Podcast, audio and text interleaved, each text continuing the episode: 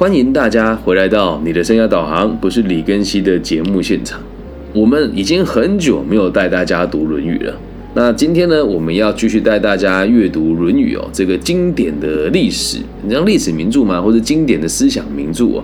来到第八集《西说论语为政篇》第八集，今天我们的题目定定为“大我与小我”。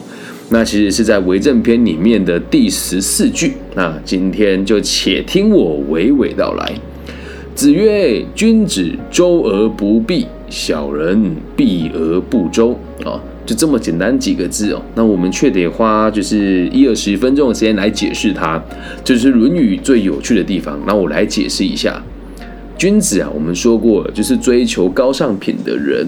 的人，同时也愿意为社会做付出，并且以天下为己任的人，叫做君子。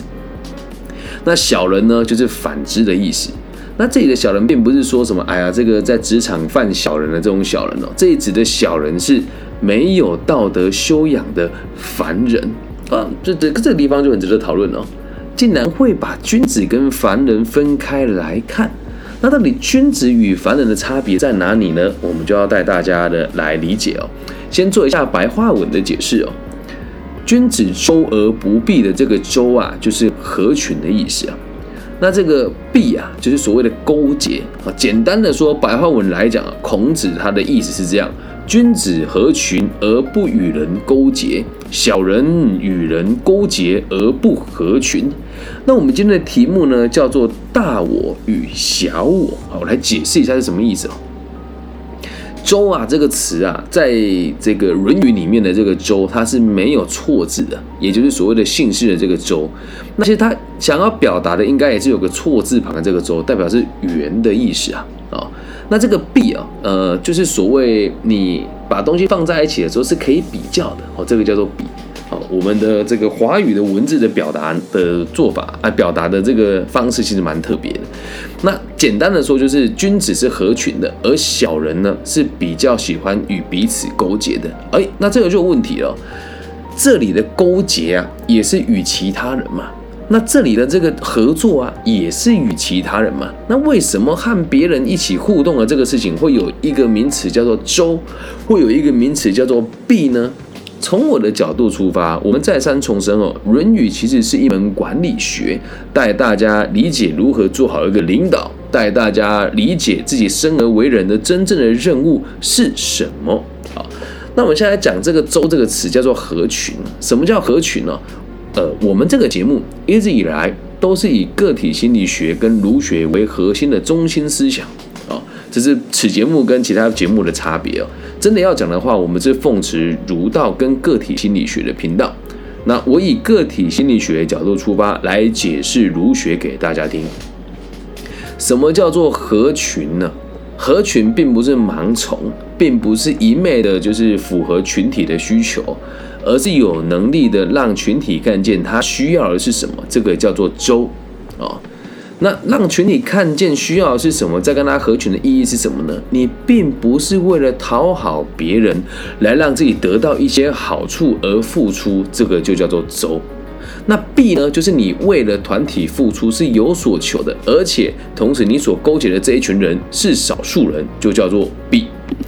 用我的角度来出发啊，毕竟我的工作就是在台湾这个地方。做生涯规划、做教育，然后到这个不同的大专院校、初中小学去做教育的人哦，你可以称我为自由讲师。那我自己都会自诩为这个当代的这个儒学、儒学的这个贯彻者。那用我的角度来解释给大家听哦。我在和所有的人合作做演讲的时候，我都只会去讨论一件事情：是今天我做这件事对来上学的同学们。对来参加演讲的同学们有没有帮助？那这个呢？有人就会说我很不合群，为什么？每个讲师都是说，哎，我们上课呢，其实要求也不多，然后只要简报放一放，然后不要造成大家的困扰，回去就好了。这个时候，这个不要造成别人的困扰，这个就叫做 B。为什么？层次是这样哦。假设今天我是《论语》里面所谓的小人，我没有在影射任何人哦。我去演讲的时候，就只是为了让主办单位能够把预算结束掉。那至于他课程讲的再怎么差，也都无所谓的原因，是因为没有比较就没有伤害啊。而我们从小到大听过这么多奇奇怪怪的演讲，有哪一些东西真的深得您心中，并且对您有所启发呢？可是这样子的事情却一直在发展。我相信很多人都跟我一样，从你初中，从你小学到你高中，到你大学，一路听了这么多隔靴搔痒、不痛不痒，或者是呃呃，就是把自己包装成专家的一群人讲出来的演讲，却让你觉得瞠目结舌。到底你在讲什么东西啊？甚至是我遇过更扯的是，我在高中的时候参加一个研习营，那这个研习营呢是一整天的时间。小时候当然不了解这些工作的这个收入嘛。那我就知道那个老师的收入了。现在现在的工作跟他一样那他办这个演讲，上午下午各三小时。他呢前面的上午的三堂课呢，只上了两堂，第三堂课要我们做重点整理。下午那一堂课呢，下午那三堂课呢，也只上了两堂。那最后一堂课呢，要我们站站起来发表我们个人上他课的心得。所以在扣掉他休息，严格上。他只上了我们三个小时的课，却领了我们六个小时的薪水。而这个老师在现在还是在这个业界跟很多人合作。我先说，我不觉得这有什么不对。而我们读儒学哦，本来就是一种追求更崇高的这个行为才会去追求的人。一般人做生意跟待人处事，我们讲说所谓的这个贩夫走卒。跟一般的平民老百姓，你会这么做也都很正常。原因其实很简单，大家不过就是为了图个钱财，图个温饱而已。所以，请大家也不要误会了，这文章里面讲的小人，并不是说你坏，还是说你低贱，而是和君子相较之下，你就是比较没有道德修养的凡人。所以，当我一开始做《论语》的这个读书会的时候，很多人都会觉得我在贬低他人。那在我念的这个过程当中，还有随着我看到事情越来越多啊，包含最近有机会到这个其他的地区跟不同这个呃这不同地区的领导做交流的时候，我就越来越能够理解，我对我自己有崇高的要求，那是因为我把自己当做君子来看。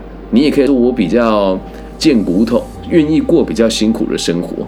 那我在过这个辛苦的生活的时候，我并不觉得自己比别人差，所以我再回到我们刚刚举的那个例子啊，我们说了有些老师啊，他们就会一直用一样的方式在某个地方演讲，原因也很简单，就是因为这个学校的承办人员和这个人也合作很久了。那他可能跟这个人合作之后，他把他的演讲分享给他，这个老师呢，可能也会给他相对应的演讲机会。这时候，他们顾及的不是学生的学习，也不是大众的利益，而是自己有没有办法把任务做完跟结束。以前我看到这种人，我都非常生气，真的啊，呃，我已经不止一次在节目里面提了，就会现在在台湾某一些单位，就会有人说。啊，很上面的领导有多上面，我也不知道。他们说我们领导说啊，你的出现的机会太多了，呃，这样会被人家讲说我们我们在图利你。你看这件事情就不是周，而是弊了。他想的是我自己不想被别人贴标签，说我给了李根熙太多好处，而他从来都没有想过在授课的过程当中，我和其他老师的差别是什么。我上每一堂课都只会先问对方：你们要的是什么？想学到什么东西？而不是问对方说：你要给我多少钱？我要和你怎么做对价？所以在这个过程当中，能得到好处的机会就变少很多。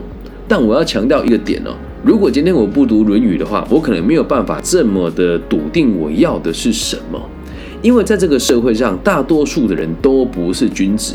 而都是属于一般的市井小民，就是《论语》里面所说的小人。可是记得啊，你要读《论语》的人，你一定要一定程度的经济收入跟所谓的这个社会的基础阶级，因为我们很多人都会忽略哦，我孔老夫子他在周游列国的时候，与他的弟子所组成的集团，本质上就是政商名流了。哦，再重复一次啊！这节目不止一次提到，子贡就是当代最有钱的商人，相对于我们台湾的郭台铭。那这个子路呢，就是当时的当家大将军。那当时是乱世嘛，如果是大将军的话，就可以视为台湾最牛的社会人。他们是这么一群人在做这件事情的。所以，我们讲说高风亮节啦，或是有骨气的人，或是仙风道骨的人，你一定要让自己过得还不错。那你说为什么我们讲小人没有不对哦？一般人会互相勾结的原因，是因为自己的能力也不够啊。所以互相勾结了之后，如果有机会你变得更有钱了，或是能够掌握更多人脉，又或者是可以影响更多人，你或许就可以能够站在更高的角度来看看啊，过去的我做的事情就是比较没有道德修养的。但是很遗憾的是，很多人到这个层次拉不上来，一辈子都只能南奔北跑，去某一些地方做消化预算的演讲啊。在每一个行业当中，逻辑也都是差不多的。在讲师业跟生涯规划业的这个行业里面也是一样，有的人层次会慢慢提升啊，那层次提升，收入呢，当然也会跟着越来越多啦。所以像我当初刚入行的时候。会有很多年轻老师聚集在一起，然后会说啊，我给你邀约，你给我邀约，我去你的节目讲点话，你来我的节目讲点话，我们把彼此的流量一起提升起来。而他们提升流量的逻辑，绝对不是看一个老师的能力好不好，或者是看一个老师对孩子的影响力是正面的还是负面的，而道理都是很简单，都会找名气高的人。所以你有没有发现一件很神奇的事啊？呃，李庚希，我。在台湾做生涯规划跟自媒体也算是有一段时间了，我的流量也不算低，但怎么从来都没有人要跟我一起做直播呢？这个问题我想了很多次，我也问过了很多同行老师，大部分的人都是对我敬而远之的原因，是因为现在在台湾的状况哦，就算你是合群的，这个群是把它普及到所有的社会大众，你很容易被排挤。我这句话说出来会得罪很多人，但是君子跟小人的比例比起来，君子本来就比较少啊。每一次我在课堂上会讲说，我做这个演讲从来都不在意金钱，而且到很多学校去演讲，我发出来的奖学金都比他给我的讲师费还要多。为什么？我真的在意孩子们的发展，我真的在意他们毕业之后该怎么办。这个合群的这个群的意思是顺着时事的潮流，但我也没有到就是想去跟别人互相攻击，或是去看别人难堪。最近在台湾的这个名人界跟这个讲师界有很多就是所谓的互相栽赃，或者是互相揭疮疤，或者是说出他被谁谁谁伤害的状况出现，我也没有去落井下石啊。为什么？我真的只是想让大家把事情做好。而这个这个周这个字哦，会很有趣哦。为什么讲它是圆哦，而不是一个随波逐流的概念？圆的意思是，你可以让每个人都知道你在做的事情是什么。就算你和他们没有互相勾结，你也愿意和他们在这个过程当中得到彼此想要得到的。这是什么意思呢？虽然我在同行的人缘不是算特别的好，但是。但凡任何一个同行，他要去演讲，他不知道该怎么办的时候，又或者是以他的角度出发，他想象不到更好的空间，那他也恰巧知道我是愿意协助他的。当他来问我该怎么做的时候，我绝对会义不容辞的帮助他度过眼前的难关。之前就有发生过，某一间公司哦，呃，我就是所在的团体本来一直在帮某一个单位做这个顾问。那这个单位不知道哪根筋不对劲，突然把我配合的公司拔掉了，来了一间呃这个假公司，而假公司所培训的老师去做了这个辅导之后，不会写辅导的记录，然后来问我说：“李老师，我知道这样很不好意思，但是我们假公司没有任何人教我怎么写这个辅导的记录，你能不能教我写？”我教他了。你说，哎，老师，那这样你跟他算合群？你你你这样子算是呃害怕人家害怕得罪别人吗？我说不是，是因为我希望透过我跟他分享我的立场，他可以知道我们如何把教育做得更好。这个就是周啊。那如果今天是 B 呢？我就会跟他讲说，哎呀，你这个你跟我就是不是同一家的嘛，你就是去那边抢我的讲师费嘛，我为什么要教你呢？这就是 B，这个叫互相勾结，反向的攻击也就哎反向哎这个攻击也是反向的勾结的一种啊。所以为什么今天题目叫大我跟小我？简单的说就是这个样子。我们所谓的合群哦，是我们看到整个城邦或是整个区域，而不是看到某个行业里里面的某一些人。其实讲到这边，我就觉得心有戚戚焉的原因，是因为呃，大家都知道我是在台湾的四大商社里面的会员，那今年有可能会出任他们的理事哦。可能我的金钱的成本不够雄厚，也有可能是因为我的年纪太轻，也有可能是我加入时间很短。很多时候，我跟我的社员们讲说，我们现在怎么帮助年轻人的时候，他们的说法也也不能讲人家勾结，人家确实在一起时间比较久啊。他说：“更新我对你了解不够多，我要怎么支持你呢？”而我有因为这样就退出吗？也没有啊。为什么？我相信他们有一天也能够知道，真正的青年教育或是落实于在社会当中如何让社会稳定的这件事情，如果交给我来做，可能会有机会可以做得更好。但是。就我看了很多不同的社团，在互相邀请讲师的时候，往往也都会看这个人一开始为这个社团付出多少。你说这样子算是周还是弊呢？假设有一天我成为了这个某一个商社的这个很高级的主管或者很高级的领导的时候，我邀请老师或是捐钱给人家做善事，看的绝对不是他对我的组织捐了多少钱，看的是他会用什么样子的方式来让社会安定。这就是所谓的周啊。而不是弊啊，那大我呢，就是希望每个人都好；小我呢，就是自己周遭的人爽就好了。这是我们这边所说的周与弊的差别，这样能够听得懂吗？简单的说，小人呐结党营私，与人勾结哦；那君子呢，他的胸怀广阔，能跟众人和谐相处。那就算不与人勾结呢，他也能够在社会上生存下来。怎么样？高风亮节这件事情不是那么容易做到的。我今年三十五岁，我也希望自己可以一直坚持下去。我也希望自己可以用这么良善的角度出发，继续来做咨询啊。那但是呢，好，这时候讲到这个周跟币，我是最近在检讨我自己一件事情，就是现在我想要开始在我的咨询收费了。那这个事情，我对我一开始而言是很挣扎的。但是退个三百步回来讲哦，我们讲的这个周跟币啊，我宁愿哦现在跟大家讲的清楚一些些，否则这样子每天没日没夜的进行下去。我的工作量是非常大的。那如果我没有办法把我的困难告诉给大家，让大家换个方式跟我相处的话，到最后我就有可能生活过得不好，去跟别人勾结来赚更多钱了。这样能够理解吧？所以这个心胸宽阔，并不是说我海纳一切，有时候也是要适度的跟别人讲，我已经快受不了了，我希望怎么跟大家合作，大家能够理解吧？好，所以如果大家有事情有事情想要私讯我的话呢，诶。就大概了好，价格我没有现在现在还没有很成熟。这个简单的文字咨询啊，就是简单的聊一聊，十分钟我就收你十块钱人民币，就大概台币五十块。好，那如果是这个你想要跟我电话联络半个小时厘清问题的话呢，我们就收你这个两百块人民币哦，就大概是八百块到一千块台币左右。你会说老师每次讲都五的海洋，确实是因为我价格确实还没有定的很明确，也要看你们怎么怎么想。那如果你要做的是两个小时的咨询，我会帮你把短期、中期、长期的目标全部点出来，然后给予一个完整的建议。那这时候呢，大概收费就是五百块，哎，大概就是五百块人民币，也就是折合台币这个两千块到哎五五呃五百块，对五百块五四二十，大概两千块台币左右，两千块到两千五百五百块台币左右的收费啊。那也是希望就是。通过这样子的方式，可以让我的节目更源远流长，然后也可以让我有更多的资源，能够继续周下去，继续合群，而不需要去跟别人比哦，去跟别人比哦，就是比较的这个比了哦，去跟别人勾结赚到更多钱。以上就这些全部的内容了，希望大家喜欢。不管在哪个行业，试着用更宏远的角度、更宽阔的心胸来看待这个世界。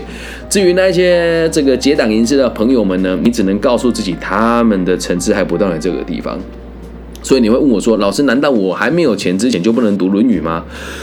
应该要这么说：读了《论语》之后，你才会变有钱，半部《论语》治天下。我必须得讲，我在台湾的这个教育界，我算是成绩还不错。但如果把我放在整个大陆地区来看的话，我真的只是个弟弟。那我现在准备到这个不同的地区去发展的时候，我也会想要看一看我的这个逻辑。呃，奉持《论语》是真的只能在台湾使用呢，还是可以放眼到整个大陆呢？我也非常的期待。感谢大家今天的收听《大我与小我》。最后补充一点，因为看的世界越来越大，我越来越认为《论语》是能够被真诚的使用的。随着能够影响的人越来越多，读《论语》就越来越有感觉。所以也欢迎大家帮我看前面几篇《西说论语学而篇》哦，还有《虚说论语》。许为正篇来到第八集，如果大家喜欢的话，记得帮我分享、订阅加按赞哦。啊，儒学是一个很棒的学物，个体心理学也是一个。很棒的这个新潮流的一个学派，也希望大家可以透过我的节目一起学习到更多不同的技巧与思维的逻辑。我爱你们，希望我们节目的存在都可以有让社会更安定的可能性。那当然，如果你要给我一些赞助啊、分享啊、订阅啊、加按赞啊都行哦。透过这个每个平台的这个赞助或者是私讯我，你要打钱给我、汇钱给我，我都是随时都存在的哦。感谢你们今天的收听，我爱。